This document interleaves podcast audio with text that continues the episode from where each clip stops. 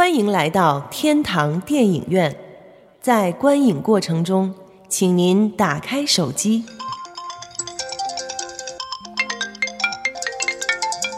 随便照相，放心吃喝，积极讨论。哎呦，这好人还是坏人？哟，不敢看。爆米花不吃，你买它干嘛呀？你能不能小声点？开始了，开始了。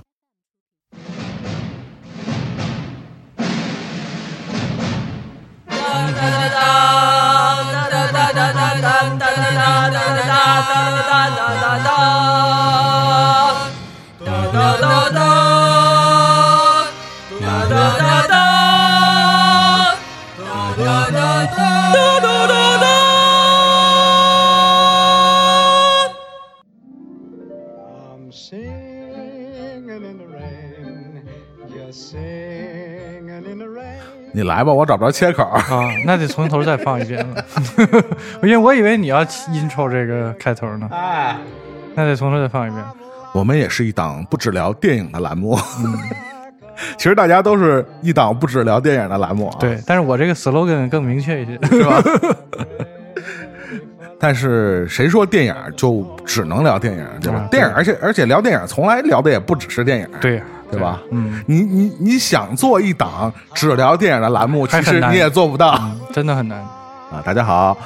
呃，这里是天堂电影院和全职监督，我们在一起又合体了。嗯，农历新年的第一期合体，是是是，然后主要也是把去年欠下的那些账，嗯是吧？补一补。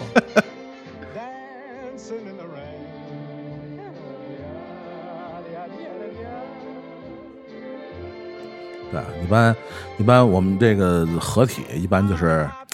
要聊一些这个跟那个是吧？跟那个呃漫画嗯，和这个这个漫画改编的电影有关的，啊对。嗯，说白了就是漫威和 DC 的那些事儿，嗯是吧？对，其实大家这个如果这个之前也持续关注我们的这些这个内容的话呢，其实也听过我们去年的呃聊过几次啊，和这个呃不管是漫威也好和 DC 的。呃，改编的影视剧集有关的这些主题内容，我们其实也陆陆续续在去年的节目里边都说过一些。对，呃，今天我们这期主要去年说过的我们就不说了，嗯，然后主要说一下去年我们没说的这些，查漏补缺。查漏补缺。对，然后呃，还有一些呢，可能在今天的节目里边，我们会呃非常怎么说呢？有意的嗯避而不谈，嗯因为好像我之前也跟这个监督君聊过这事儿，我对那个有些电影儿还这个在国内的上映，可能还抱有一丝丝的幻想幻想。啊，你你对我的这个幻想，你有什么想法？我就打灭你的这些幻想，啊打灭哟啊，应该是不太可能吧？嗯啊啊我我我持比较悲观的一个态度。但是伍迪·艾伦那个两三年前的片儿不也还能上吗？呃，那性质不太一样，性质不太一样啊性质不太一样啊嗯，那但这这个这些电影，但是相对来说更好挣钱啊，对吧？嗯，那确实，但是从引进难度，你还得考虑另外一方面呢。但问题是，在我国上映，外国电影从来都不是以票房为第一嗯指数和嗯目的的嘛。嗯嗯嗯，也是也有道理。但是反正就是因为呃，对我先先跟大家提前的这个呃这个怎么说呢，也不算剧透啊，跟大家提前呃打声招呼啊。预告一下，对我们嗯今天的这个呃漫改主题的这个讨论的内容里边，不包含去年上映的呃蜘蛛侠三。嗯英雄无归。对，呃，首先一点是我刚才也说了，从我个人的角度来讲呢，我是抱有一丝丝的这个幻想，虽然被监督军打脸，但是呢，我还是个人还是觉着是吧？那随着好像这这几个月好像有一点点这个松动的迹象。对，这次呃这个蓝光碟推迟发行还是一个挺少见的一个消息，嗯呃，是不是真的有某种可能性？我觉得不排除，嗯嗯，但是好像在政策层面还是有巨大的压力和风险。因为我刚才这个录音之前啊，我跟我们这个录音师云清聊啊，嗯我说想当年刚有进口分账大片的时候，其实国内的影迷等上半年以上的时间看到引进电影是常态，对。对吧？对，就是这这些年，这个老同步同时间什么的甚至超前。对全球什么同步这种事儿呢，给我们这个把胃口给养刁了。对其实，在早些年间，就是等半年才就是在国内上，这真的就是是挺正常的一个事儿。嗯，所以呢，出于这种考虑呢，嗯，一点私心吧，我觉得可能那个呃，再有一个，再加上刚才这个监督君也说到了这个问题，就是嗯现在网上可能也没有什么太好的资源，对对，所以我们觉得，呃，既然算是一个去年全美票房呃第一的电影啊，嗯我觉得还是找一个更合适的一个机会啊，我们可能还是呃在在在择期再聊这事儿啊。所以今天的漫改主题的内容里边，我们就不包含蜘蛛侠三这个英雄无归的这个内容了内容了，嗯对吧？我们也没看，我也没准备，我就跟你们实说了吧，我我就没准备聊这个啊。呃，那我们聊聊啥呢？不聊蜘蛛侠三的话，啊嗯，，还还是蛮多这个在小荧屏上的内容嘛。是是是嗯 我我这两天准备的有点累，啊啊，你这补的有点累。我补的有点累，嗯就是好像感觉陆陆续续的也都关注了，嗯但是发现要真的要在节目里聊的话呢，要准备的东西还挺多的，嗯还挺挺挺麻烦的。所以今天我们这一期漫改主题的，我们就先从一个算是圣诞档的剧集嗯，开始。对对，就是我们现在听到的来自鹰眼的主题音乐啊。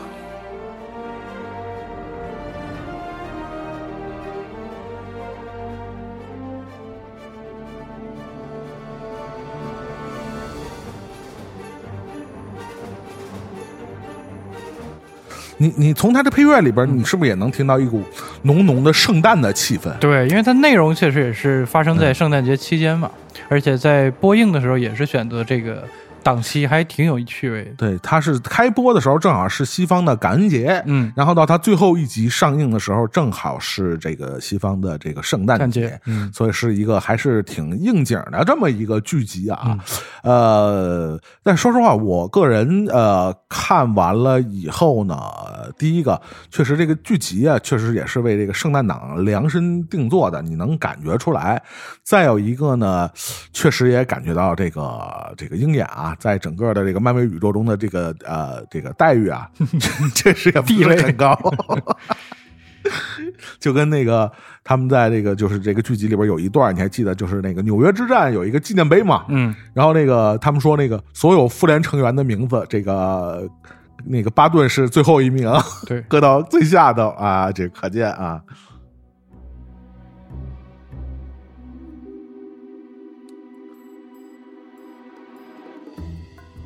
所以是，反正我我是看完那个鹰眼的这个剧集啊，说实话，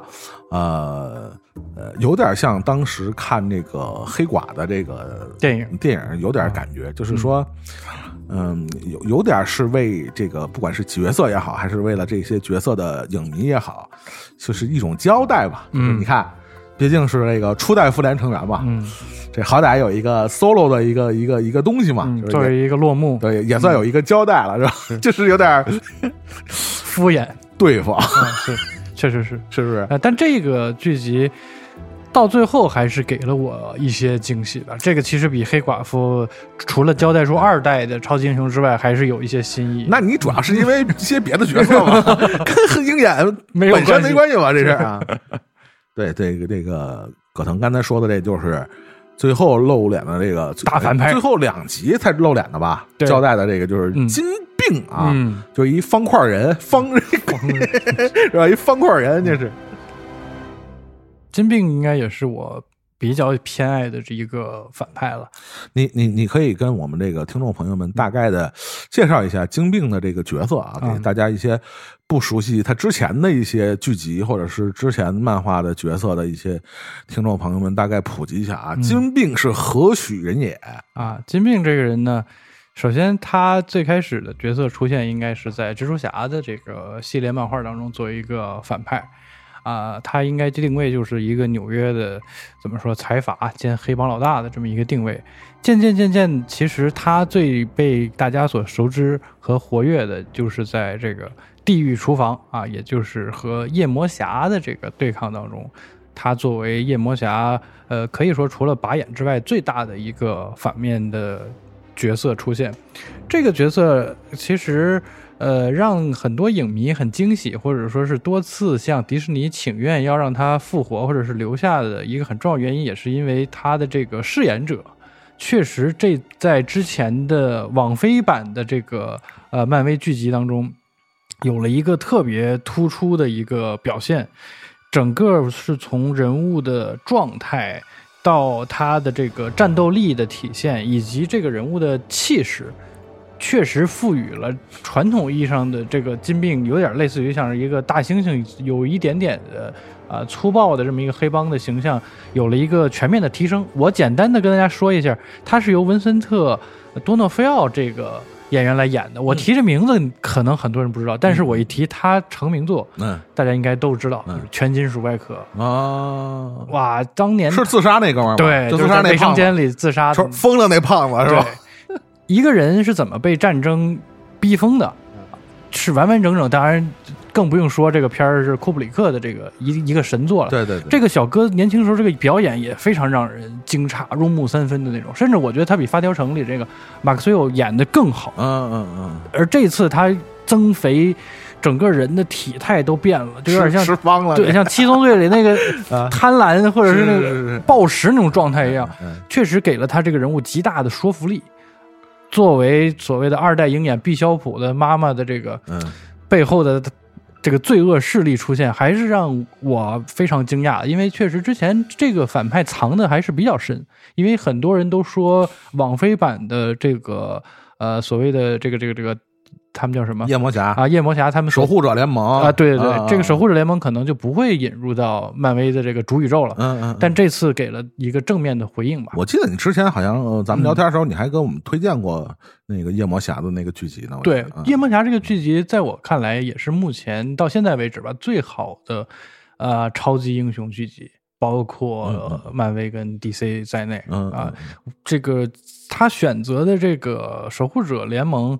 更加的适合，其实是用聚集的方式展开，因为他们确实这几个货也没有真正那么强大的这嗯。个超能力的体现，更多都是一个比凡人强一些的这么一个状态。扯远了，专门这个这守护这街区的是吧？对对对。对这城市倒守护不了，就这街区主要守护是吧？街道负责人，对对对对，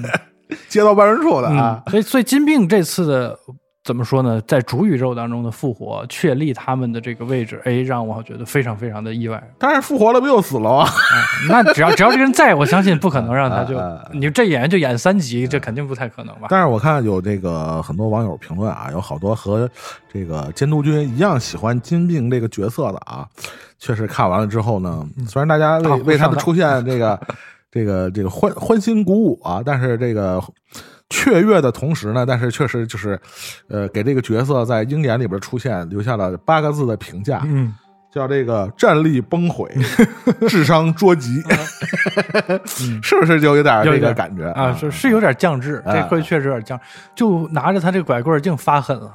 确实是让大家让最起码之前在夜魔侠里出现的他，还是让有点失落。嗯。因为他的这个拐棍儿很好的一点就是在之前没有拿啊，恰恰大家觉得不要你之前这个标志性的武器和和这个道具，就还原一个真正的一个一个恶人，但这次你又做的特别卡通，嗯嗯，会觉得有一些失望。但但是我觉得只要他在啊就足够了。就是呃，本身就是呃在漫画也好，还是是在夜魔侠的剧集里边儿，它可能更多金并。它就是反反映出来的那种呃角色要塑造出来的那个那个调调、那个基调，嗯，其实会偏成人向或者暗黑向更多一点。对，对吧？嗯但是突然出现在《鹰眼》这部剧集，我们刚才也说了，从一开始，它其实是为这个圣诞，从感恩节到圣诞节的这个假期来做的一个，其实有点合家欢的这个。感觉的这个嗯他们的贺岁档。嗯这个对对对对，包括这个什么这个运这个所谓的这个运动服黑帮啊，嗯嗯。就是整体这个智商啊都很卡通化的，就是来搞笑的嘛，就明嗯明就是，呃，所以就是整体让人感觉还是挺那个，呃，就是怎么说呢，合合家观赏的那个基调会更多一点。嗯，就是如果你不注意不注意看里边的主主角，你会以以为是小鬼当家系列 里里边那种反派那种感觉，是不是会有点那个那个意思在？是的，是的，包括从装扮上，这次也所谓的回归漫画当中的这个紫色制服啊，确实虽然很抗拒，还确实是有一点羞耻。心理上心里说不不愿意，嘴上说不愿意，身体很很诚实还是穿上了，是吧？但我看也也在一些那个这个网友评论这部剧集的时候，也呃有人提意见啊，说如果说呃那个漫威想安排一个这样的剧集作为这个克林顿巴顿这样的角色，鹰眼这个角色的一个落算是落幕也好，嗯。还是说一个承上启下，就是他一个交接的这么一个呃感觉的也好，是不是应该呃有有的网友会提出会漫画原著有一些更适合的题材，比如说嗯。对比，比如说那个修·杰克曼的《金刚狼》的这个《木狼归乡》乡，嗯，对，这个鹰眼有一个叫《木鹰还巢》的这个嗯。原著的漫画，其实跟这个木木狼归乡确实有一一丝的联系在里边。是的，《木狼归乡》里也有鹰，也是也有老年鹰鹰眼嘛，也有鹰眼嘛，嗯。就是实际上跟他搭档的并不是 X 教授嘛，对，对，因为种种的版权的原因嘛，当时，嗯。所以当时福克斯是用了这个 X 教授的这个角色嗯。和和休·杰克曼的金刚狼去去搭配，作为一个改编的一个方式，但实际上原著漫画里边是这个老老年版的鹰鹰眼对。对，所以这个。呃，当然，我们说，在这个漫画改编剧集的这种呃选择上啊，其实呃，这个这个漫威本身它其实有好好多的选择，但是它作为它今天呈现给我们这样一个方式，呃，我们当然知道，肯定某种程度上和它未来的这些计划和安排啊。呃，MCU 的搭建啊，我们知道，就是包括我们去年在节目里边也提了，包括像旺旺达与幻视啊，包括像那个呃列东啊这种剧集，其实包括这个洛基的剧集，嗯呃，他渐渐的把剧集和这个 MCU 宇宙、电影宇宙的搭建，也是慢慢的建立起了这样的一个通道。嗯所以，呃，虽然我们看起来是一个呃。嗯，比较呃独立的为这个春圣圣诞节档去打造的这么一个剧集，但实际上也是为它后续的一些呃剧集也好，或者 MCU 的搭建也好，其实也是做了铺垫。好多伏笔在里头。对对对，包括他这就是说那个二代鹰眼，就这个、嗯毕小普，哎，这个凯凯特这个角色嗯是吧？包括他这个之前在黑寡妇里边露露露了一眼的这个黑寡妇的妹妹，嗯，黑也是黑寡妇啊，也是黑寡妇叶叶莲娜，对，是吧？包括里边的一些七七八八的角色，实际上在漫画原著里边，其实也是都有原型在的啊也并不是就是一些包括一些里边，其实大江游的角色也并不都是原创的角色，嗯，可能有一些比较。呃，就是在漫威看来，可能可能不会琢磨更多的角色，他们就会把这些这个有点呃这个二线啊或者边角料对边角对，把他们废物利用吧，咱们说句难听点的，在这个剧集里边这个客串一些一些不那么重要，或者说对整个剧情发展无足轻重，不会起到那么嗯。重要的这个这个作用的一些，呃让他们在里边，比如说像什么呃里边儿那个那个演那个比孝普的这个所谓继父，嗯，杰克，杰克嗯是吧？嗯也其实是在漫画里边的一个一个算是一个反派的一个叫剑客的那么一个。就是用西洋剑术的，对，嗯在里边也是露露了一手啊，嗯看了也不是吃白饭的，就是那种感觉啊。包括那里边这个 Echo，就是那个回声，就是玛玛雅那个角色嗯的那个、那个他的那个小伙伴，就那个叫什么卡奇的那个实际上也是反骨仔对，也也是在漫画里边有这么一号人物啊。嗯所以这个呃，你你对这个包括叶莲娜，包括呃呃 Echo，嗯包括就是回声和呃二代鹰眼，什么二代黑寡妇 这些角色，他们将来在漫威宇宙里要占的这个位置，你你觉得会更多的出现在？剧集里还是大荧幕里边，就是这。其实你想想，就虽然虽然我们说可能这个鹰眼将来出现的几率不太高了，但是这些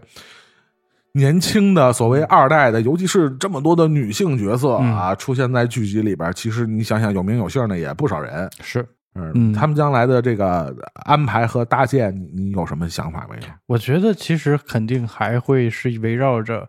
呃，主线的这几个超级英雄的直系的二代为主，他们会有更大的可能性，无论是在剧集还是在呃大银幕上。主线的主线那哥几个都没什么二代，呃，但但我们这个叶莲娜这不还还还在吗？我就是说以她叶莲娜是吧？对你觉得叶莲娜将来会出现在大荧幕上？那个有有个单人的剧集吗？我觉得一定会，因为我还是之前就提到过，嗯嗯跟演员很有关。他从选角上，就是我个人也非常喜欢这个佛伦斯 Pugh 这个女演员。之前他的这个《仲夏夜惊魂》，他的表现力也好，我觉得他是能够呃承接大表姐的这个位置的啊。从他的个人的灵性以及外貌的特征，我觉得是没有这个问题。接大表姐的不应该是再去演魔形女吗？呃，那说不定这个未来收了福斯之后，那你这个都不好说，哎不好说的是嗯吧？对对对，像刚才你说的，像杰克继父啊，还有像那个呃回声这些，让我联想到了前几天看到这个 梗，嗯就是一个一些意大利人狂喷美国的披萨，啊说你这也叫披萨吗？啊你这也配叫披萨啊？，因为这头正好有一个小动物也叫披萨，我就想到这个梗。这些更像是一些怎么说呢，边角料，或者说是主菜剩下的一些可有可无的配菜啊。那我们不如烙个披萨。啊！其实这些东西 宫爆鸡丁披萨，嗯，对于一般的这个 嗯 IP 粉丝呢，可能能有一点点兴趣，完全不了解这个漫画，或者是你没有深入了解过漫画的人，你根本也无所谓了，对根本不会对这些人有任何爱爱谁谁是吧？爱谁对谁啊？所以我就说，他可以说适当的会那种撩动一些核心粉，但是绝对不会作为他商业主线的这个卖点。其实你看从，呃，凯文·费奇的现在的整个策略上已经很明确了，他要把重心向着这个多元宇宙的方向发展，嗯嗯，挖掘一些既有 IP 的其他可能性。他就是已经很明白，大家吃的还是老一套，你必须得想办法让核心粉丝受到抚慰的同时，让更广泛的受众接受那些其实他已经听过无数遍的那些人物和故事。就是下饭的还是回锅肉，对，嗯，开发新的内容和人物 确实是极有难度的一个事情。就是好不容易攒了十年，是吧？嗯您要再再攒十年，这事儿是吧？就就另开张，就从从从打鼓另开张这事儿，嗯从成本到风险，可能都不是一个特别合算的买卖。那我们说了半天这个电影，呃、这个剧集剧集啊，对这个剧集，其实呃，说实话，就是、呃大家普遍都反映，就是看完了以后，也就是就是就是平平均平均水准吧，乏善可陈，乏这乏善可陈。就是 他那段还可以啊，就是他们那个，就是黑帮追他们那个啊，开车那段，对，开车那段有嗯。有一个在车里的一个环环拍的那个镜头啊，嗯。那个那个长镜头拍的还就是起码从动动作片来讲，我觉得还是有有一定的创新在里头。嗯，感觉那是毕其功于一了，就把那些射箭的要素也都用在里头了。对对对，嗯。这也也射箭射到这个份儿上也就差不多了。所以呃，这个特想问一下监督君，你觉得呃，巴顿就是鹰眼这个角色，嗯或者这个这个演员，是不是演完这个鹰眼的剧集以后，可以说就是已经顺利的完成了他在整个 MCU 的整个的使命，在将来的剧集里可能就不会再看到呃鹰眼，就是一代鹰眼这个角色了。我觉得在主线故事里出现的可能性很低很低，但是它作为吉祥物或者说是一个，呃，我我愿意称之为是一个多功能的功能型人物，还是会有它存在的可能性。比如在未来的某一个关键节点，像这一次他这个不又埋了一个所谓的这个废墟里有个金表这个事儿嘛？嗯说不定什么时候有某个线头，嗯。或者是刚才说到凯恩·费奇要炒冷饭，嗯。我觉得它的出现可能性还是存在啊，但是就一定不再是以战斗为主了。嗯应该是这样，因为确实现在打的天昏地暗，在复联的这几次大战当中，大家其实都感受到它能够提供的价值和战斗力，呃，确实是有限。确实是很难跟别人拉到一个水平线上，难怪在舞台剧上也讽刺他，他存在感低也也也也确实是没有办法，因为漫画里的鹰眼和和现实当中杰尔米雷纳版的鹰眼还是有很大的分别的。他对对对对抹去了很多原漫画里他其实超人的那个那些部分。而且鹰鹰眼本身在漫画里边儿就是在神盾局的排名还挺高的，对，是好像也就仅次于美队的这个位置。嗯，而而且这个那是职务可能比较高。对这个，哎，但是也是也是属于这个从从古早漫画开始，鹰眼这个角色一直也是长期是在复联里边存在，是吧？嗯我我常驻成员是吧？对，我觉得这个可能跟凯尔特民族对于弓箭手这个职业的天然的接纳度和国民性有关啊。说说到更深层的原因是这样，无论任何一种艺术形式，你看咱们说到这么多。从魔界开始，基本上这个弓箭手都是远程的这个攻击单位，都是一个核心标配了。嗯，就不能少的了，不能少了远程。对即使有了魔法，也不能没有远程。啊，你这都原子弹了，我得也得有远程。对对对对，这个真是这个对这个这个，尤其是这个游游牧或者狩猎的民族啊，确实对这个东西是有感情在的，嗯是吧？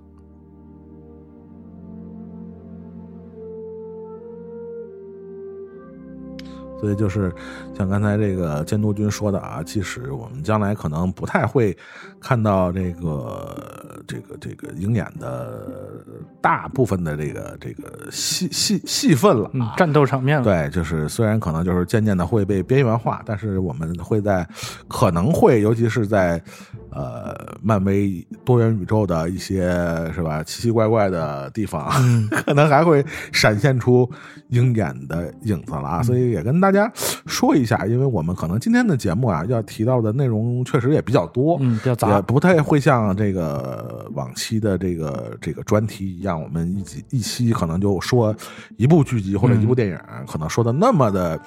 呃，详详细给给大家掰开了揉碎的讲，就是我们可能会相对来说挑一些这个大家比较感兴趣的重点，因为毕竟这些剧集大家也都基本上七七八八都看过了，嗯，所以呢，我们就是基本上今天这期节目呢，我们更多的还是，呃，走马观花的带大家在一起回顾一下，在一个一年都看不到漫威电影的这个日子里啊，我们都经历过了哪哪些哪些这个是吧难熬的岁月瞬。间，那这个我们刚才说了，说了这个是，呃，也是这个初代复联成员的一个，算是一个小的一个落幕啊。嗯，然后我们下面就是要来了一个，这个我你说这个剧集，我看见监督君我就想乐，因为是监督监督君那个从看到预告片就开始，就是发自内心的就是排斥。排斥。然后今天我可以跟他稍微这个呃讨论一下啊，嗯我也想从他这个内心深处嗯去挖掘一下啊，嗯。到底他是出于什么原因，啊。是生理的呀，还是心理的呀？哎，为什么？为什么排斥？因为我说实话，我我个人看完了啊，嗯呃，我觉得就是意料之中嘛，啊，但谈不上有多多排斥啊。所以我们下面就要跟大家说的就是，呃当时也在国内啊引起了不小的争议的这部电影，嗯。这就是这个呃，漫威为这个这个我们这个华人消费者 量身定做。量身打造的《上汽与十环传奇》啊。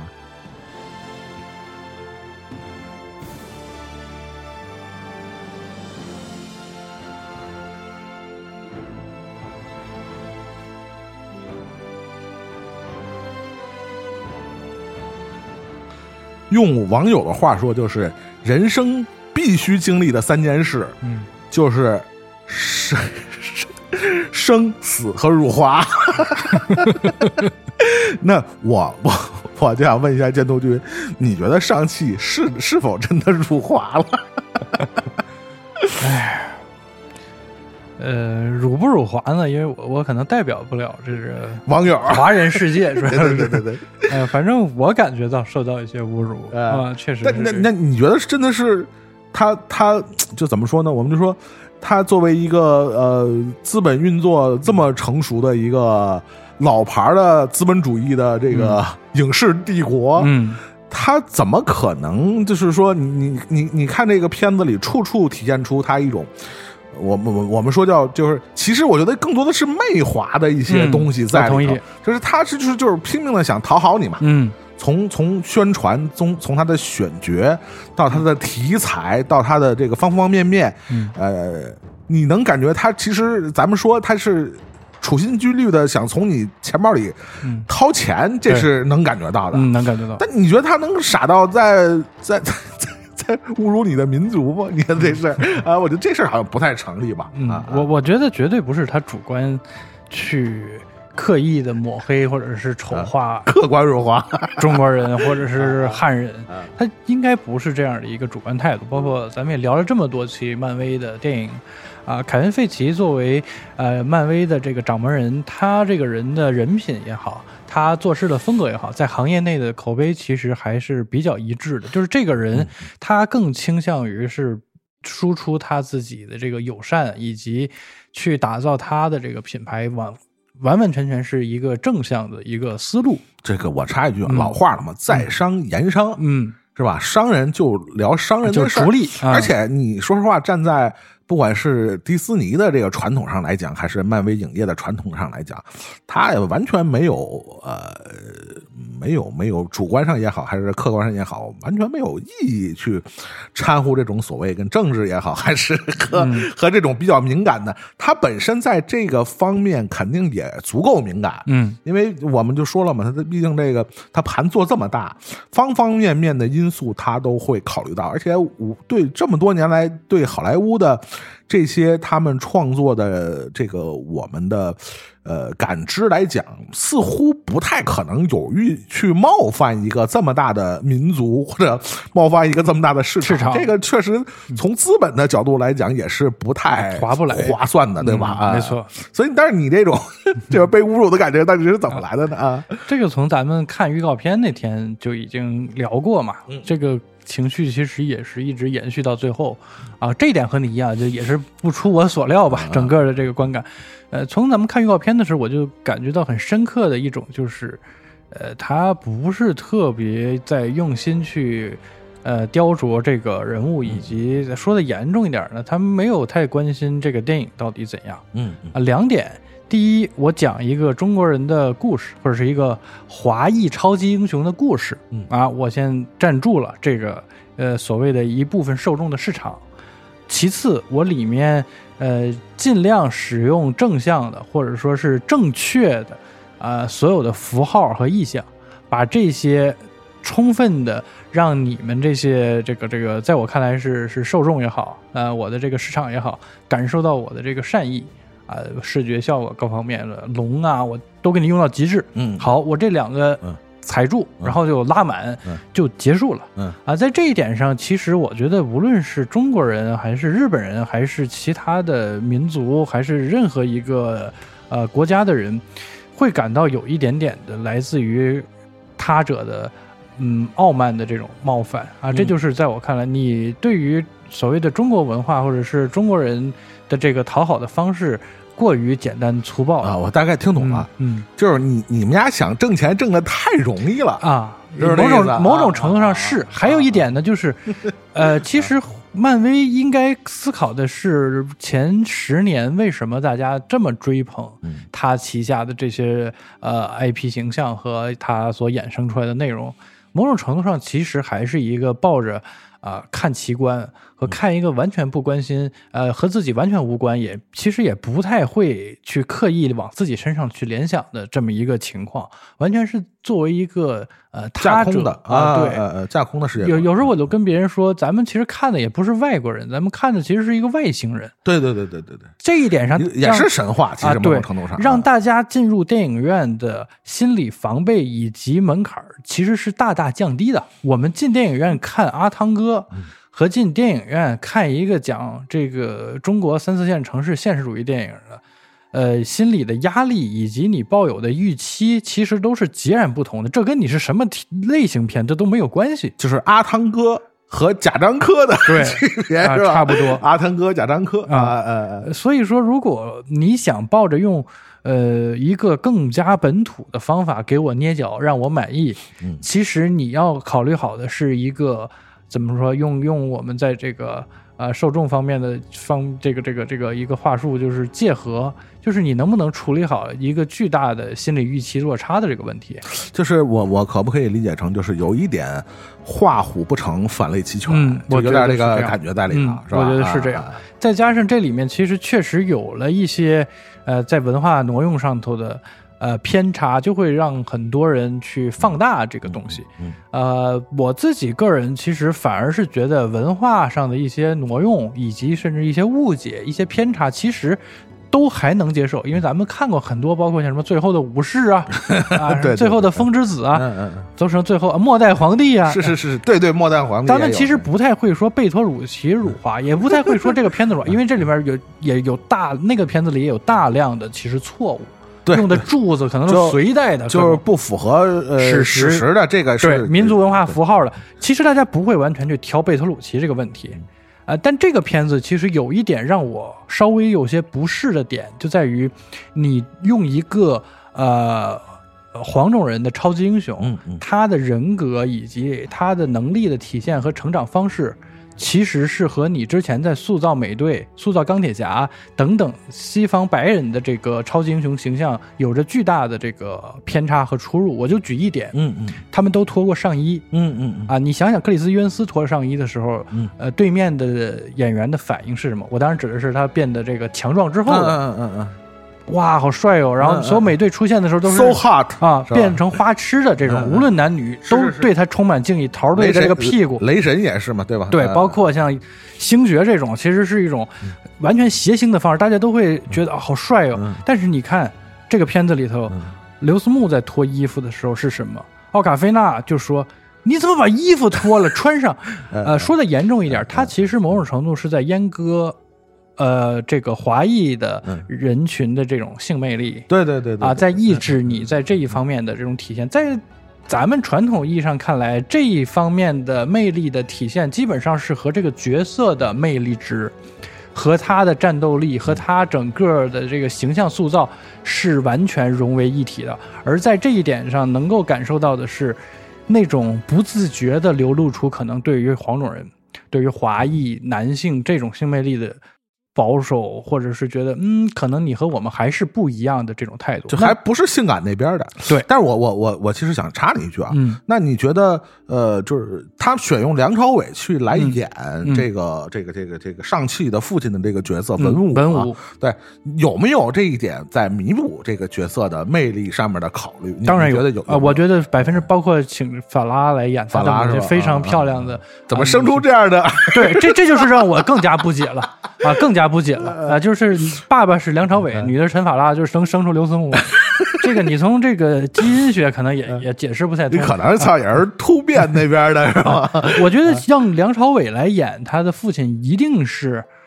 在刻意去拉回这个所谓的男性魅力的这一部分。是是是 然而，其实也非常非常的有限有限，因为最开始他这个 角色从始至终吧，应该也不是一开头，都是一个亦正亦邪的角色。嗯嗯嗯，啊，他并不是一个纯粹正，他他并不说是纯一个反派。啊，他不是《狮子王》里头的木法沙，对对对对。啊，并不是这样的角色。你要说的难听一点，其实他相当于鹏鹏和丁满在在这个《狮子王》里头，嗯嗯。他其实是完全是一个纯粹配角，嗯嗯。啊，他不是那种导师的那种形象，所以在这一点上可能呃能能做到一一部分，但也非常非常的有限。嗯。呃，所以从男性魅力上来说，我觉得这个可能啊，当然我带有一点点的这个性别的偏见了啊。作为一个超级英雄片，啊，如果说你把你的主角一个男性超级英雄塑造成这样的一个呃，或者是往这样一个方向去塑造的话，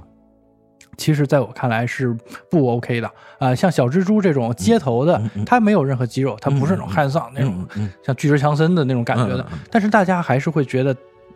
邻家的。可爱的小哥送个披萨，会觉得他很帅很酷，就是年轻嘛，是吧？对他的那种嗯男性的魅力，我觉得也是自然焕发的。我靠，我被咬了之后眼镜摘下来，哎，我我能看见他会在门口扭屁股，那个经典托比的那个舞蹈，到现在还是一个动图表情包。呃，但是我我我觉得这倒不是杠你啊，嗯。就是呃，会不会和东西方就是东西方、嗯。东西方人群对于呃亚裔人群的审美差异会有这个问题在在这里边？你明白我说的意思？就就我们经常说的，比如说这个呃这个老老老老老美看一个。一个中国女的，她觉得是美的，和和我们中国人看一个女的是美的，是可能是存在一些审美差异，会不会有这样一个问题在里边？也包括看男性的这个审美的问题上，会不会有这样的一个问题？当然，当然，我我特别特别同意，嗯所以这个也恰恰是说明，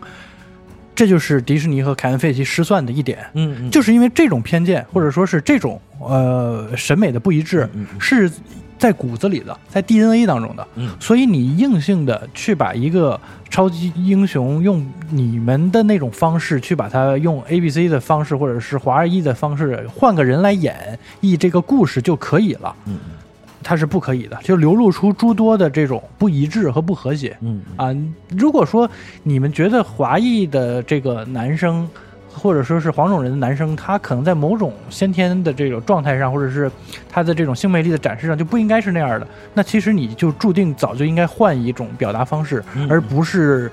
把美国队长换成叫上汽这样的名字。这么简单粗暴，因为美国队长需要有美国队长的表达方式，嗯啊，所以我我我觉得问题可能出现在这里，因为之前咱们看过很多引进的这个动画片，嗯嗯像什么这个《成龙历险记》啊。啊，对对啊，这这一类的，其实他们在很早就已经有了这个跨人种的这个这种尝试。对主对主角就完全不再是白人小伙，甚至他换成东方人更合适呢。应该从呃从布鲁斯利对，诞生那一天开始，嗯。就好像这个尝试其实也是在一点一点的，虽然这个这个这个演进是很缓慢的一个速度、进度，但是这个你也能看到他们是在做一些，因为毕竟东方是一个，咱就不说中国了，其实泛指的这个整个的东北东北亚或者东南亚也是一个很大的一个市场，他们要考虑到。对都有考虑到了。对。但是其实呃啊，，我再插一句啊，啊你你刚才说。说的这个李小龙就非常好的例子。咱们一提青蜂侠，其实其实想到的根本不是青蜂侠，全是加藤，呃，对对对对对，这就是最好的方式。对大家恰恰把青蜂侠和加藤这俩事儿其实搞搞到搞混了。对，大家一说青蜂侠，以为是李小龙，对其实李小龙是是青蜂侠的助手对对对，啊，是是他对，是华生，是这样的角色。对但是你看，大家一想起青蜂侠，特别这我靠，特别有动感，然后有个戴眼镜人特别能打。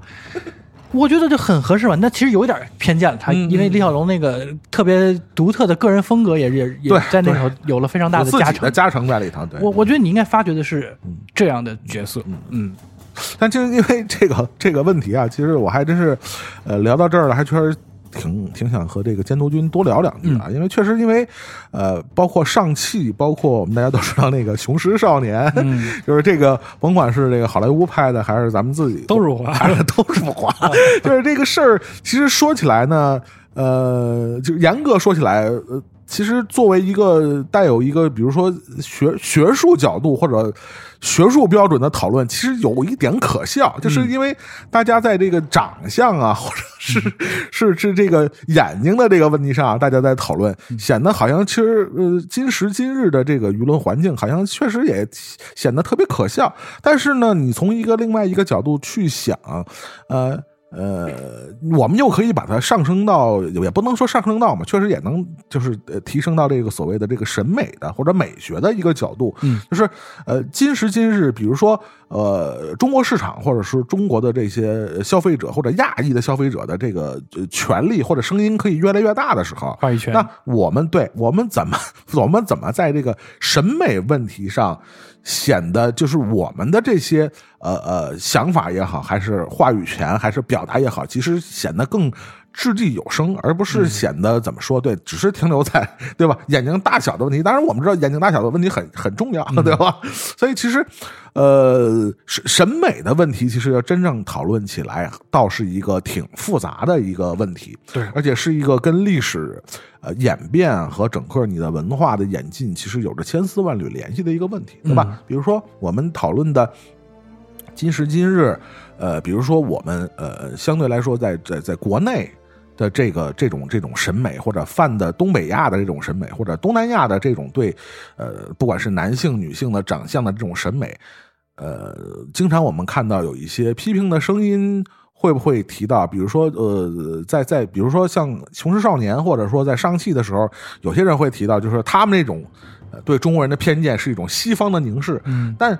谁又能说清楚我们今时今日的这些对呃呃美，尤其对男性、女性的五官也好，还是相貌的这种审美的标准的形成？里边又含有了多少的其实跟西方的凝视有关的对内容在里面？我们接受的美学教育又何尝不是一种西式化的？就是我们去简单的，呃，不是说一个学术的角度去回顾历史，就是我们只是简单的作为一个，呃，一个一个民民俗的角度去回顾历史，就是近一百年或者近二百年，我们都不说远了。什么唐宋元明清我们都不说，就是只是简单的近现代的我们中国人对自己相貌的美和丑的评判标准，其实就是一个很复杂的问题。嗯，不，其实不简简单单是一个你站在一个西方的角度和东方的角度来讨论的问题，嗯因为你们谁又能说清楚什么是纯粹的东方角度和西方角度，对吧？就像刚才这个监督军提到的，从末代皇帝也好，还是一系列的这种呃呃这个西方的这些艺术创作的所谓的东方的这些故事，这里边其实包含了里边有多少是真正的纯粹的东方的视角或者西方的视角，嗯或者我们去描绘自己的或者描绘他者的时候，你里边又有所谓的多少是东方或者西方？西方和东方这个这个命题本身，我觉得多少。都有点假命题的意味在里头，你谁能说清什么是所谓的东方凝视、西方凝视，或者东方视角和西方视角？所以大家在评价一个，尤其是艺术作品，或者说像这样的一些商业作品的时候，你简单的用一个所谓的谁辱谁，其实是一个太过简单粗暴的一个标准了。这是我们在今天的节目里边就是提到上期这个问题，我其实想跟大家说，批评可以，当然可以，嗯，包括这个东西，就是我经常说，比如什么什么。漫画你都喜欢，我就不喜欢。为什么？我就不喜欢他画风。很简单，嗯我就不喜欢它里边那个人物造型。这个其实都是没有完全没有问题的，就像你喜欢吃咸、喜欢吃辣，嗯或者喜欢吃甜一样，这是一个个人口味的问题。但是你要上升到所谓的批评的那个角度，简简单单说谁侮辱谁，这一定是要谨慎的去思考才要做出的评判。对，而而且千万不要把自己的一些呃主观的这个这个呃标准强加到一个更高的民族大义的呃角度上。这也是刚才我说他辱不辱华呢，谁也没有资格来说。你可以说你自己喜欢或者是不喜欢，对啊、我觉得每个人也就仅此做到而已了。现在动不动就说辱华，说实话，这个你也代表不了。啊，这个其实是 怎么说呢？在在当下的舆论场里头很，呃，让很多愿意交流的人也都丧失了发表不同意见的这么一个，呃，没法聊一个环境。对，就是杠精啊！对你非得给我扣帽子，对对对那我觉得这个事儿就别说了。对对对啊，因为确实是，就是你说他辱华，你这个华指的是什么？是中国吗？还是亚裔？还是所有黄种人？你这个界定本身也很不清楚。就是啊全都这说说讨论了半天，全是一堆废命题、假命题，嗯就完全没有讨论的价值在里头。对，对，所以我觉得这个片子啊，归根结底，它呢是一个明显带有讨好这个 中国市场或者亚裔倾向的这么一个片子。就是玩呲了。嗯，但是他的这个失败，在我看来，某种程度上是失败了。其实是非常引以为戒，或者是 值得探讨的案例。就是失 就是失败了，就是失败了就没他妈上映，就没挣着中国人钱。呃，这片儿我我说我我说失败都可以排除掉中国市场。嗯这个片儿其实在整个的世界范围内，呃，票房还可以啊。前十嘛，对对对，去年在北美还可以，对还可以，但是它确实是造成了，嗯，迪士尼的一个空前的一个口碑的撕裂，阵营上的一个一个巨大的撕裂。这个其实是他们要非常要反思反思的一个问题要开会，不断的开会啊。尤其是在花木兰之后还出现这样的问题，要更加的重视，因为后面。呃，咱们也都能感受到，国际局势也好呀，地缘政治也好，也变得越来越复杂。其实这样的问题，呃，将会是摆在他们面前持久的。你们到底要做的是一个什么样的生意？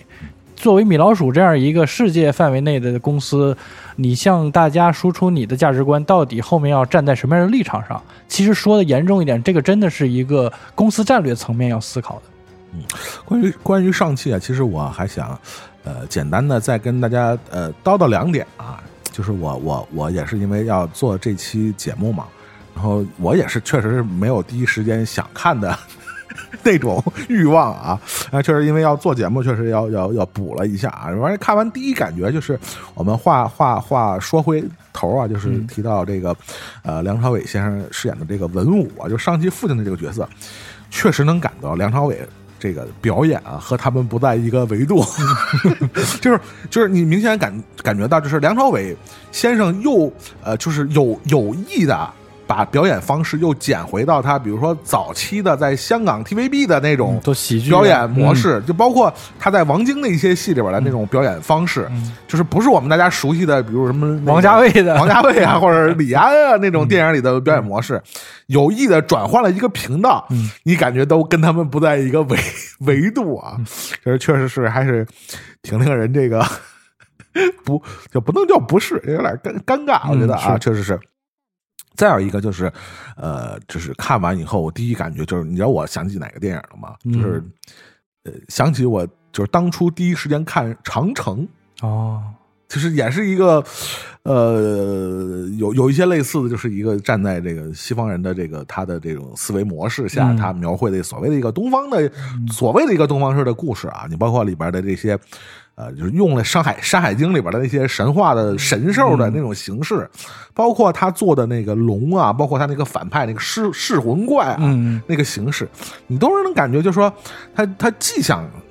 兼顾这个所谓的这个东方美学的这套东西，嗯，但是呢，他又摆脱不了西方的这种思维的定印在，骨子里的，嗯。对，所以你就这个东西就是有点不中不洋，嗯。就是就是还是我们刚才说的，就是。呃，画虎不成反类齐全的那个感觉非常明显，对包括他这个故事核心的这个问题，就是他既想表现从一开始表现这种所谓的这个呃呃呃父子，包括兄妹之间的，包括他和他母亲和这个整个家族之间的这种，其实带有很浓重的东方意味的这种家庭伦理的这样的一个一个氛围，但是呢，又形成了一种浓重的弑父的这种，就是古希腊式的俄狄这种浦斯，对、这种俄狄浦斯的这种情节，嗯就是他，就是但是他又给出的戏剧冲突完全不够，不够就是你看半截儿你不明白这个上期为什么老想弄死他爹，嗯。就是而且你感觉他爹也没干什么太过分的对不起来的嗯事儿，但是他就是一门心思想干掉他爹，就是搞成这样，就是非常的还还还是怪，嗯。就是说缝合感很重，就是外国人做中国菜嘛，就经常搞成这种奇奇怪怪做的枫糖鸡，对，就是这种味道，嗯。就包括其实里边儿，嗯呃，你也不得不佩服这个在漫威宇宙里没有一个废角色，嗯就是居然又把满大人 还用上了。哎，我太喜欢满大人那个宠物帝江了，在地下，啊，那个挺可爱的，这是我觉得这片儿里少数让我觉得比较可爱的一点。但是你也确实也太迪士尼了，这嗯东西是是就是跟《山海经整》整体它要表现出来那种东方的神韵啊，确实也是，哎，只能说是这这就是迪士尼嘛，对嗯吧？但是包括。你像刚才说，你包括不光是梁朝伟，那本金斯利那也是奥斯卡影帝级别的演员。对，其实你安排这么个角色，说实话也是可有可无。我甚至觉得有点可惜，我甚至想看到他演的那个满大人。再再再要翻过来了，其实操，我是我是装的，我就是满的瑞。对，我是演的，啊呃，其就都还行啊，都还行，因为他之前出过一个番外的这个这个这个小短片嘛，嗯嗯，叫什么“帝王万岁”，帝王万岁，对，嗯都还挺有趣味的啊。因为大家其实那个时候看满大人不会觉得辱华，就是因为确实已经给他有确实也不太滑。已经给他做了非常充分的这种合理性了包括一些说实话啊，一些一些其他族裔的标志都超过了他之前所谓的华人或者是中国人黄货的这些标签都已经抹掉了。咱们在这《格格内侠三》当中第一次看他出现，哎呀，完全是乐翻天的这么一个状态嗯嗯嗯啊！反而这次你还是把它当做一个丑角来处理，我都觉得有些有些可惜。大材小用了。确实这样一个演员和在他其实这，但是你会发现特别有意思啊，这满大人的这个角色和他在整个呃漫威漫画里的这个位置，和上汽这个角色在上汽漫画里边的这个位置，嗯其实我觉得倒形成了一个非常鲜明的一个反差，就是本身是一个在漫画里可能算一个大反派，嗯，但是在这个 MCU 的电影宇宙里却是一个小丑，彩蛋性质人物，这是对，就 是一个小丑。然后这个呃，漫威甚至为了就是改变这个角色的性质，或者他为了避开这些所谓的雷雷区，嗯甚至把这些基础的，比如这个十戒，就是十个戒指变成十环环这样的嗯设定啊。但是他整个电影的结尾的处理，包括他和什么惊奇队长啊、什么那个绿巨人都出来了，包括王也出来了，说这个东西可能在在未来的 MCU 里边还。还是一个举足轻重的一个一个线索，一个故事线在里头。嗯他甚至说，呃，就之前我们这个就是就聊过这个事儿，就是我们就是虽然我不敢说看过很多很多的漫威的漫画，但说实话，上上汽在整个漫威的漫画里边，确实也不是一个非常重要的一个角色，而且出现的也非常。很少，就基本就是，嗯说实话，就那个对吧？还好像没那那个铁，还没铁拳，铁拳其实也有好多这个中中华文化的这种，对啊对吧？对啊比他都比比没铁拳多呢，嗯所以就是。非常处心积虑了，搞了这么一大盘东西啊，嗯确实最后还没买账，确实、还还挺奇怪的，是吧？啊，算是一个去年呃值得这个漫威呃影业这个引以为戒。引以为戒，并并且还值得反复的去怎么说？去去研究，去去去开会，是吧？嗯去去反思这个商业上的失败到底是怎么形成的？我觉得可能也对他将来，如果他还是呃。对这个华语，尤其对中国内地的这个电影市场，还是抱有这个一丝的这个 幻想希希望的话，对吧？是不是？你们要就反思一下，你你们所谓的，它还不能叫本土化，是吧？它不存在本土化嘛？它是，是嗯他他想把它这个中国化或者说东方化的话，他要做出一些怎么样的更更有效的，或者说这个呃更能准确 get 到中国的内地的这些影迷消费者的这些点的，你做一些什么样的调整？我觉得这可能是一个非常好的一个失败的案例。当然，我们之前在其他的专题里边，我们也提到了啊，这部电影里边的这个呃武术指导是成家班的，包括那位去世的那个 Bradley Allen，那个也是，我觉得就是他整个上汽，包括就公交车里边打斗的那个呃设计，包括。呃，他们后来在那个澳门那个地方，那个那个大楼是脚手架上面那那段打斗，嗯嗯其实还是能，还是体现出了一定的些心思对一些一些花了心思。就是说实话，在今时今日，就说这整个这个，呃，这个这个武武武术行武术指导的这个行业，呃，尤其在华语地地区日渐式微的这么一个情形下啊，他们在。呃好莱坞彼岸还能创造出这样的这个比较完整的成品啊，我觉得还是值值得大家这个关注的这部电影啊，我觉得这是他比较比较比较这个值值得大家正面的正面的一面啊。当然，这个片儿就是我们说的，就是确实好多割裂感的东西太强了，嗯，就是他又想占东方又想占西方的这样的，确实确实有点儿就是野心太大了啊！他的野心是就是真的两两头审美都想占，这个事儿确实现在想想，呃，我我觉得倒是没有几个人能做的特别好，这个确实还是一个值得所有啊，包括我觉得国内的这些影视创作的这些呃创作者们，其实也是需要警醒的一些地方。嗯啊，就是你，你你想把一个作品，呃，又又又让西方人 get 到他的审美，然后同时呢，你要兼顾所谓的东方美学，你需要找到一个怎样的好的一个平衡平衡点？我觉得上汽提供了一个很好的反例教材，对是吧？对，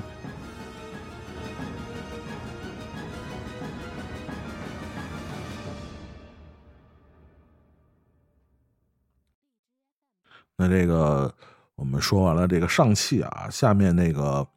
呃，我们还是跟以往的这个，就是以往我们做那个年年度总结的时候啊，我们那个传统还是大块儿嗯按照这个这个 是吧？漫威影业，嗯然后这个这个呃就索尼嘛，是吧？然后是 DC 嘛，是吧？我们基本是还是按照这样的一个板块来跟大家说啊。这个有一些可能真的我们就得一带而过了，实在是没有什么可说的。但是今年可是呃，毫无疑问，从数量上来讲，还是漫威影业的这个这个呃大获丰收的一年啊，嗯尤其是它的剧集啊。那我们下面要提到的这个一个剧集，呃啊，一部一部电影和一个剧剧集吧，嗯呃，虽然他们从这个呃过往的这个这个评评价和热度来讲啊，呃，分别都有一些缺失，但是因为这也是最近我又又补了一下。但是对于我个人来讲呢，我发现我现在的标准，你知道是什么吗？嗯看得下去 不是不是看得下去。我现在越来越发现，我这个标准特明确了，嗯就是漫改电影啊，只要信息量够大，啊我还看的还都挺过瘾的。啊，就看得下去。对，嗯只要里边信息量够大，嗯角色够多，彩蛋够多，嗯我还看着还都有乐趣，嗯你知道吗？什么故事讲啥样啊？人那个人物塑造、性格什么的，我觉得都还好，是不是？你这这，我觉得这是我的漫改的标准。对我接接接下来我们要说的这两部剧集啊，也先说这个电影吧。嗯这个电影呢，也是去年啊，本来也是这个这个这个事先要轰轰烈烈的，据说也要引引进。嗯 然后呢，因为里边的某位赵姓赵姓的导演，嗯，然后这个也就不了了之了还有编剧，啊，编剧。然后这个，然后这个片儿呢，也是去年的全球票房也还是前十，但是好像是在漫威体系里的倒数啊、啊。对，但是评价确实是获得了一个倒数的一个、一个这么一个评价，而且这个呃，看样子与也和这个整个这个漫威想想想获获得预期的这个，不管是评价和这个票房收收益啊，都形成了一个非常大的落差啊。嗯对我们下面要说的这个电影呢，就是这个《永恒族》啊。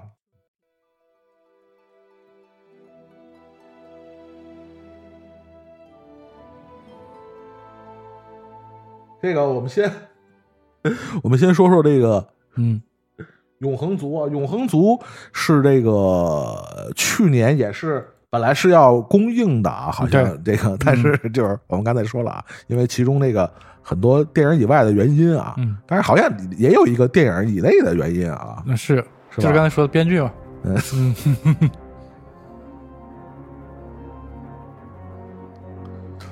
这个永恒族，反正我觉着还行，啊，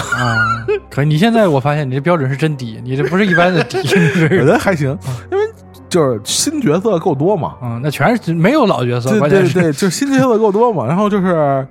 还就是你你你值得挖掘的这个，就是包括跟原原著漫画，嗯它起码就说我们为什么就说接下来，我觉得这个可能是我们这个中段要说重点的这两个，一个是 What If 和这个永恒族啊，嗯。确实他们就说呃抛抛抛开这个评价和这个票房，包括他们的热度，嗯，这些元素以外，他们确实从这个呃构建这个世界观上来讲，嗯。是最大程度的扩展了 MCU 的这个边界。格局，对嗯。它的边界嗯。确实是呃被打开了一个新的局面。嗯可以说是，嗯而且可以说是为了未来，呃，不夸张的说，为未来十年的 MCU 的这个故事的主线的发展啊，包括它角色的演进，都提供了一个，我觉得是一个比较。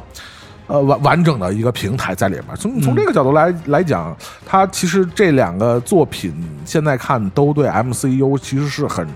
呃至至至关重要的嗯一步。我同意，嗯我同意。从位置上来说，是他们俩确实在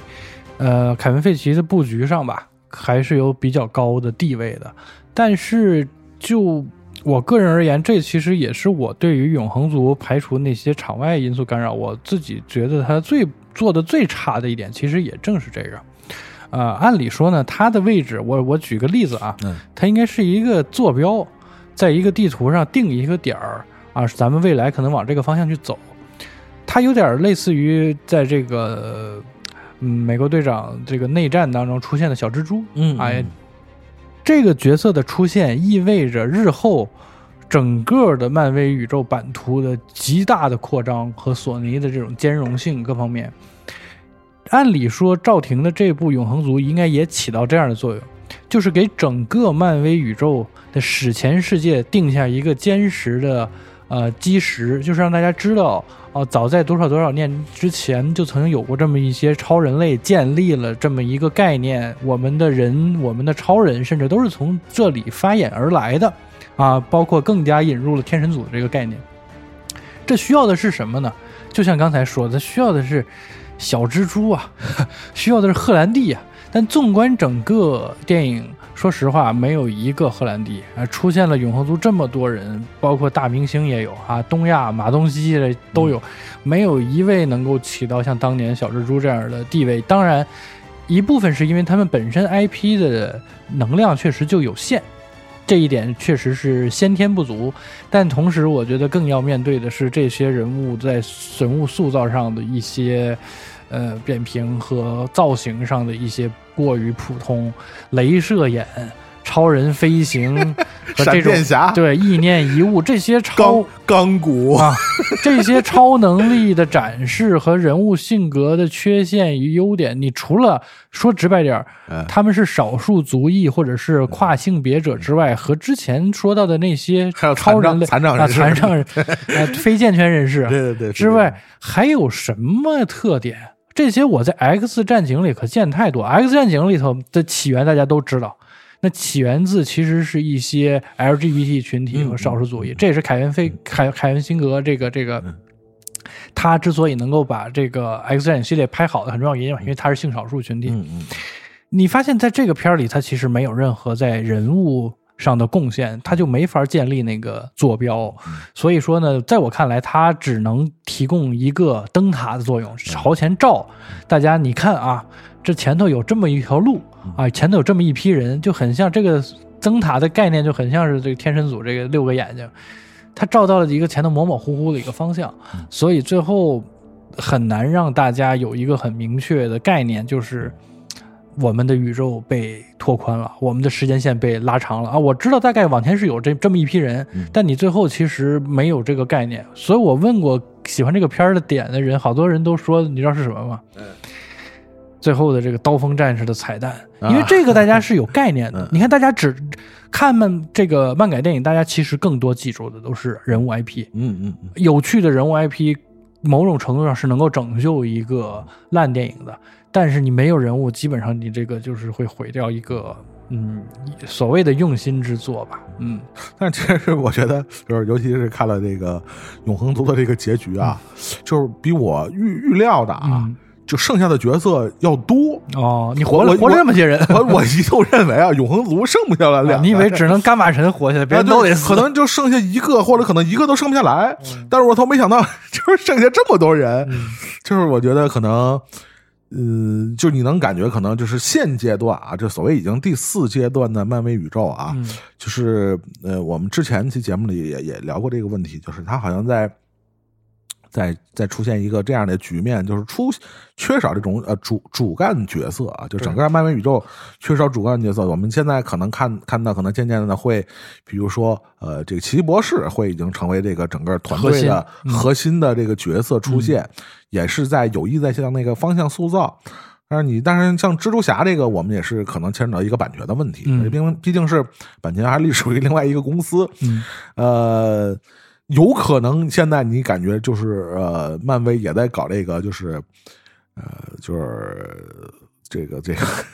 有有枣没枣打三竿子，知道吧？就是试验，对，完你我先甩一堆角色，反正你万一哪天那个谁受欢迎呢，就是就是有有渐渐的有这个感觉在里头，就是我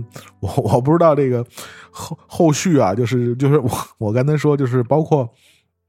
永恒族在内，这部电影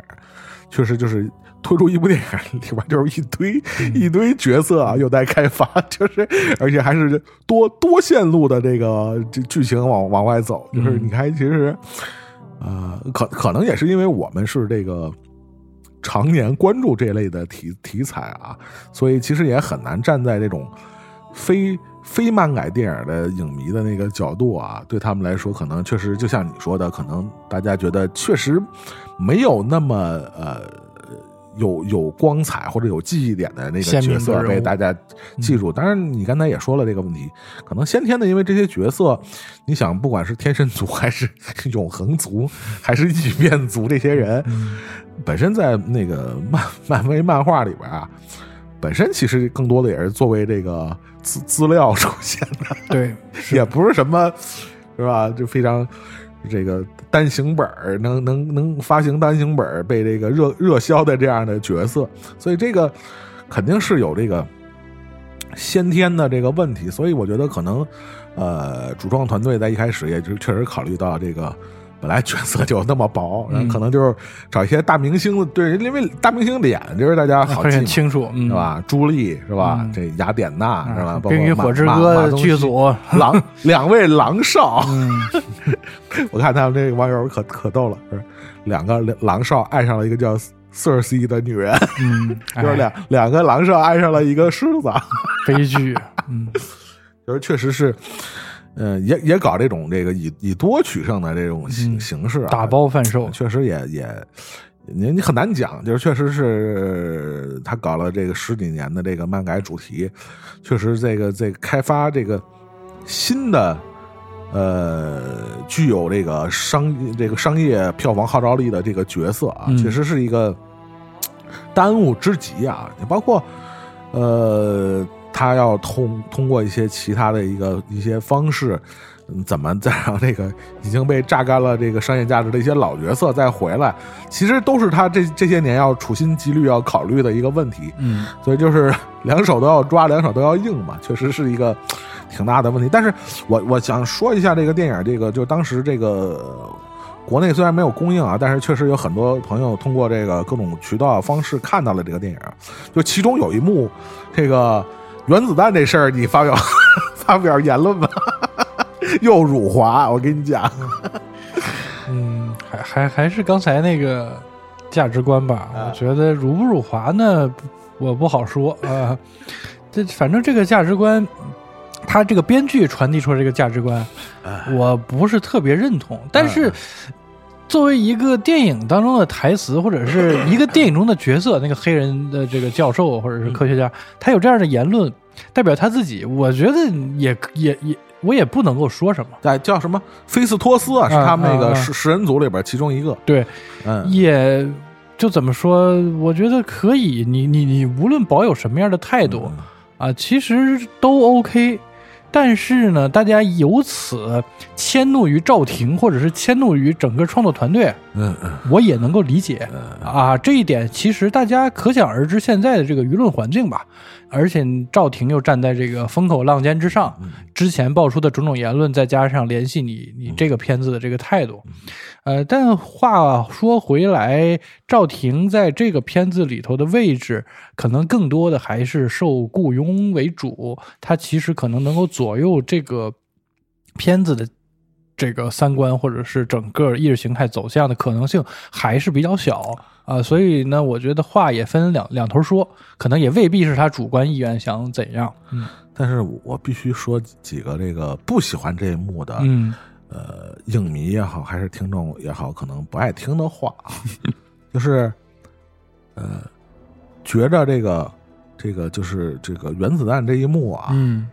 就是呃，跟跟跟呃呃电影里边这个角色，就是这个所谓就就菲斯托斯这个角色，嗯有相同看法的这个观点啊，嗯其实在，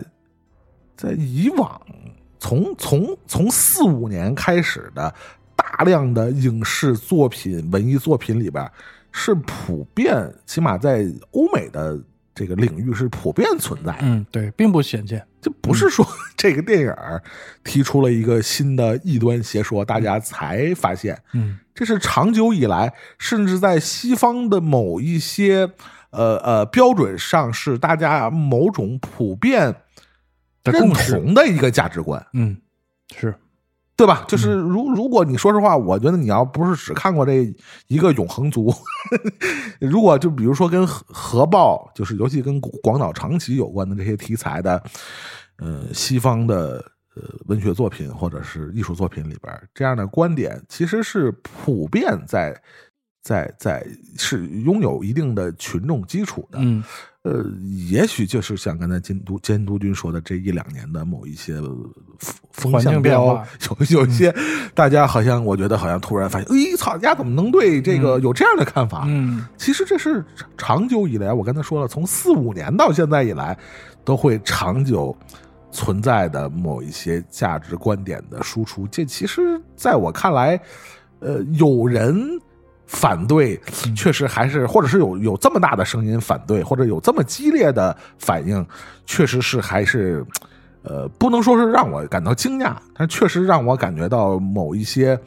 是环境变了，the times they are changing，、嗯就是 对吧？嗯这是改变了好多。嗯呃你要说这个东西，你要都能接受不了，那那就试想别看了那那那你试想，比如说你要看了金金村昌平的《黑雨》嗯一个日本人拍广岛长崎的事儿，你会有一个什么样的想法？我其实还挺想做一下这种实验的。你要日本人拍，其实是大家能，反而我觉得会啊，恰恰因为他是啊啊，所以所以有这样的言论嘛啊，所以我我觉得说也没有问题，因为很多你就你以为大家是什么片儿都看过嘛，嗯啊，肯定不是这样的，对对对，啊，很多人其实《永恒族》这样的片子，恰恰它是接触到最新的那些，其实没有大量阅片经验，甚至是对于历史也不是特别了解的更广泛的年轻人的啊，所以有这样的呃反响，我在我看来是很正常、很能接受的啊。确实对他们来说，这是一个在某种程度上一个挺新鲜或者是挺不可接受的事情。就作为他的呃不长的人生的一个一个经验或者体验来说，尤其是再加上现在当下的这种呃气氛所导致，所以有这样的反弹呢，我觉得嗯是会有啊，我觉得是会有。但是如果说你把对于这个片子的呃迁怒及纠结在这个意识形态上，其实你又怎么说呢？你又高看那个片子。如果说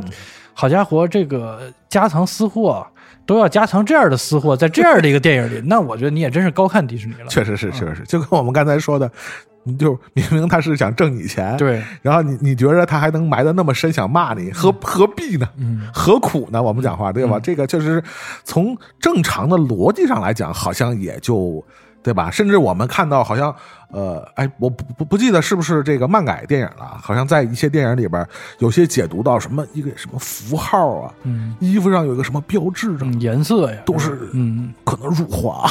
这 这暗示了一些什么什么数字加起来等于多少？我操！我觉得您这个有那功夫，您那个找一个合适的工作，我觉得 可能您那个用的功夫可能会更更更更更是点儿上，是吧？您把它用在一些这个商业片上，我觉得这大可不必，真的大可不必。就是这也不是病毒营销，是吧？您那个就是确实有点搞得太太太这个这个阴谋论了。我觉得确实大家。就像刚才葛腾老师说的，这爆米花电影，大哥，你这爆米花电影里，你还要搞出什么来？你这确实是有点儿，哎，小题大做，是吧？嗯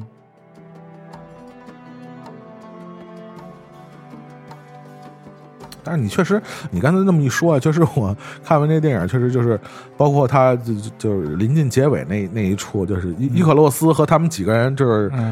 反骨了又就是反他们几个内斗嘛，啊，就那段特像正义联盟那个超人跟他们几个，就是特别像嘛，对吧？是但其实你你说是，嗯、漫威的问题，或者是呃导演的问题，我觉得这不就漫画的，就漫画不就那样吗？对吧？呃，对，一部分是肯定是漫画基础的问题，对啊，嗯还有一个就是刚才延续刚才咱们这个话题，其实批评这个片儿更重要的一点就是着重在批评赵婷的这个群戏调教上。啊，就是在这一点上，我是完全不能够接受，这是一个奥斯卡最佳导演应该调教出来的水平。刚才说那一场像像这个正联里头的这一幕，正联里扎克施奈德用了多长时间铺垫这场戏？你用多长时间铺垫这场戏？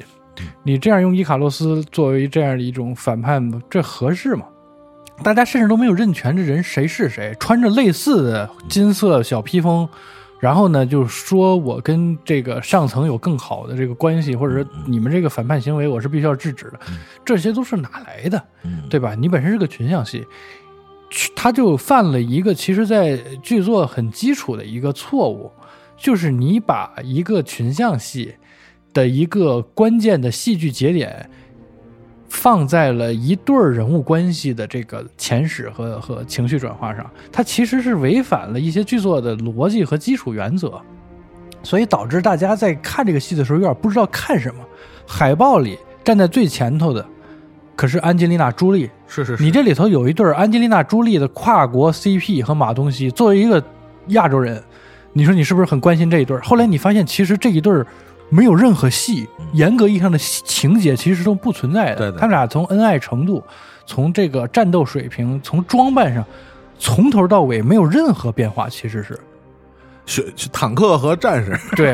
一个拿着一个长矛，那长矛的那种出现方式其实也没有任何变化。其实他那个长矛出现方式，哎，说多了又是一个嗯嗯，这个这个让大家很失落。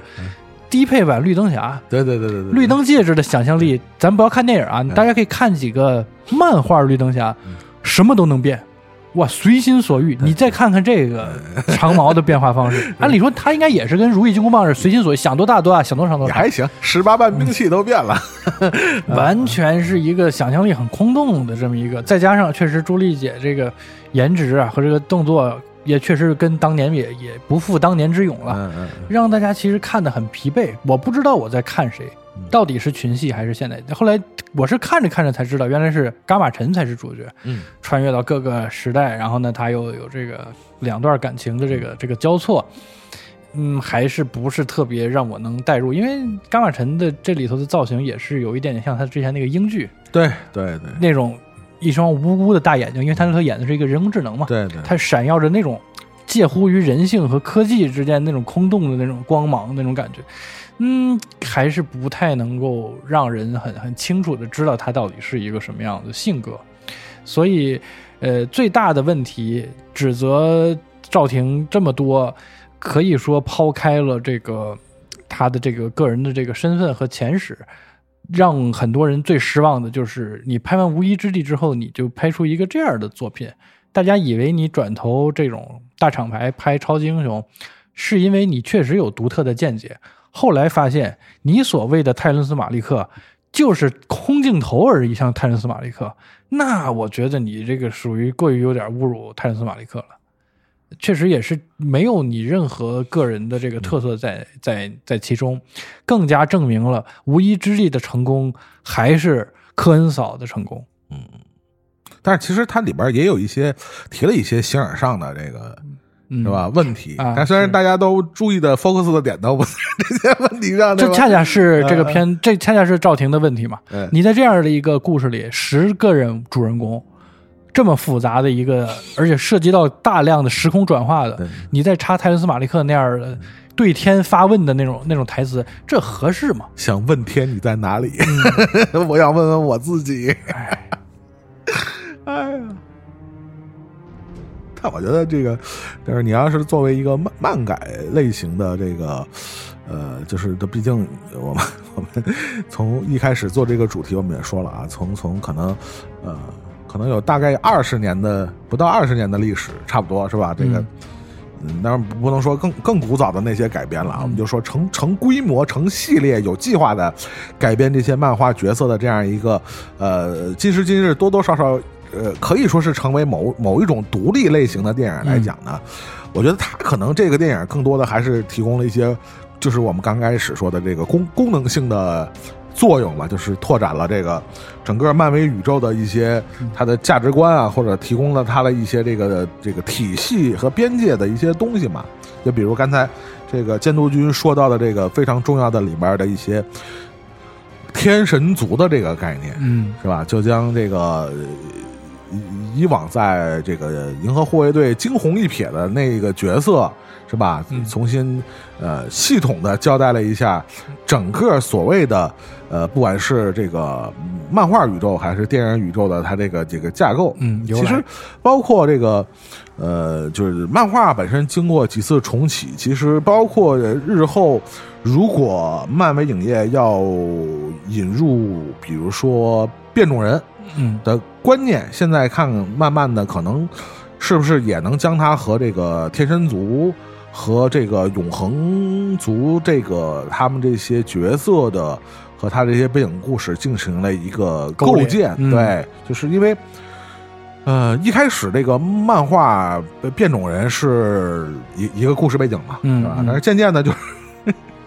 经经过几次折腾，然后也把变种人纳入了这个跟天神族有关的这个这个嗯，体系里，这个体系里边。嗯对，所以可能这个可能日后也是一个漫威要呃呃要要要延延伸的这么一条一条一条路路线在里边。嗯，就我我个人感觉是这样，可能是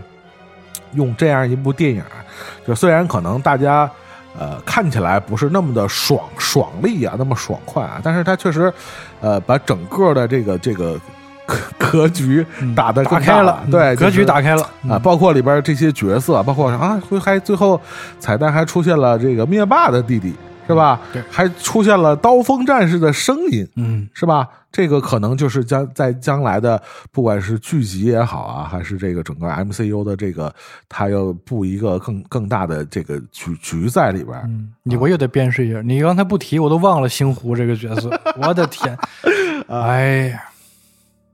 对这个跟那个不熟悉漫画的朋友们说一下啊，其实星狐和灭霸啊，虽然长得这个完全不一样，就是一父像着像是异父异母的兄弟啊，但是确实是这个同父同母的兄弟啊。而且岁数各方面都差的非常接近，嗯，都很接近的，而且这个呃，实际上我就是多我们多提一句，为什么说跟永恒族这个电影其实不是说完全生硬的给他们联系到一起，在漫画的呃背景设定里，实际上他们是泰坦星的永恒族。嗯，对，对，是泰坦星的永恒族，等于是地球这个流流亡过去的这个永恒族一支儿一支啊，在泰坦泰坦星开枝散叶，然后但是呃弟弟就长成正常人的样了，然后这个灭霸就长长咧了，就是子鼠投胎，突变 是吧？秃成那色儿了，然后就是这形形成了现在这样一个局面啊。但是这个后续这个呃电影宇宙会怎么搭建啊？包括这个呃，就是最后结局的这这这这有有一波是向太空进进发了永恒族的人、嗯是吧？有几个留地球上了，但是被天神、天神组给抓走了。嗯，然后这个，然后还有一个这个守了寡的那个 囧囧斯诺，嗯 囧斯诺先生这个这个找到了自己的这个不这个神神剑，然后认祖归宗了，对啊，我找到了我的血脉，哎，这这电影真的就是这个全由下岗演员再就业是吧？是期待下一集这个龙妈，因为龙妈马上就要出场了，是吗？秘密入侵啊，他演的啥？呃，我还不知道，这已经有路透了，斯库鲁人，那那说不准，那说不准。哎呀，真是什么下岗工人再就业啊，真是要了命了。但是这个电影啊虽然这个刚才这个呃，千多君也说了，这个永恒族的这个从从故事故事发展，包括他的整个整个剧本的打造打磨呀，包括他角色的这个，就我们老说这个人物弧光啊，其实都是，其实你想想，他没什么性格，或者说故事没什么冲突，其实也对，因为你就是那些人，就是他们这这这永恒族就是工具人嘛，就他们就是变异族程序的补丁嘛，嗯，对，然后就是或者就是杀毒程序，就是杀毒程序嘛，对吧？而而且本身，其实你要严格来讲，他们的这个人物弧光还没有异变族的嗯人物弧光来的来的多，嗯，对吧？他们就是也也没法进化，嗯他们只能执行命令，对啊，就执行命令。他们其实比他妈异变族更工具人。我觉得你要单拍一个异变人的这个故事，都比这个永恒族这几个人强啊。当然，这个确实，你看从制作的这个成本、规模啊，包括它这个一些细节的打造上啊，说实话，呃，永永恒族这个下的功夫，确实你也能看出来。但是就是因为先先天或者后天的，呃，一个可能就是先天角色的 IP 的 IP 的问题再包括后期的可能就是，我觉得可能就是掌控和执行能力的一些这样方面的问题吧。嗯我觉得，呃，真的不是说这个成名成腕，或者是有，哪怕是真的有自己鲜明风格的，呃。导演嗯就能掌控得了这么大规模的商业巨制的，没错，我觉得历史上也有不断的这样的惨案出现，嗯对吧？想想大卫林奇当年拍《沙沙丘，嗯，是？吧？那是怎样的一个悲惨的结局，嗯，是吧？哎，但是你那天，呃，也正好是前后脚啊，我在电在央六啊看了一个电影，我突然这个突发奇想，我说换这样一个华人导演去拍《永恒族》，会不会有不一样的结果啊？嗯，什么呢？我那天在那个央六看了《英雄》，我的天，哎，你设想没有？咱们假设一下啊，嗯如果请张艺谋导演去拍《永恒族》，嗯就是我突然想想到了，你说英雄的那样的角色啊，其实也是非常符号化的。然后包括他一些，呃，他对，就是用用一些外在的，对吧？颜色呀，包括 一些名字，嗯包括他所用的武器，来塑造这些这些角色的这样一个方式，把它挪用到永恒族上。嗯用一个张艺谋的方式。其实你现在想想，其实《英雄》是一个挺漫改的电影，你不觉得？那我觉得，对吧？但是你要是张艺谋去拍《永红族》，会是一个什么样的结果呢？我还觉得还挺感兴趣的这事儿，挺想跟节目里跟你讨论一下这个问题。啊，你这么说，我还真是没有想过，因为嗯，一提起国师，其实想到的对标的。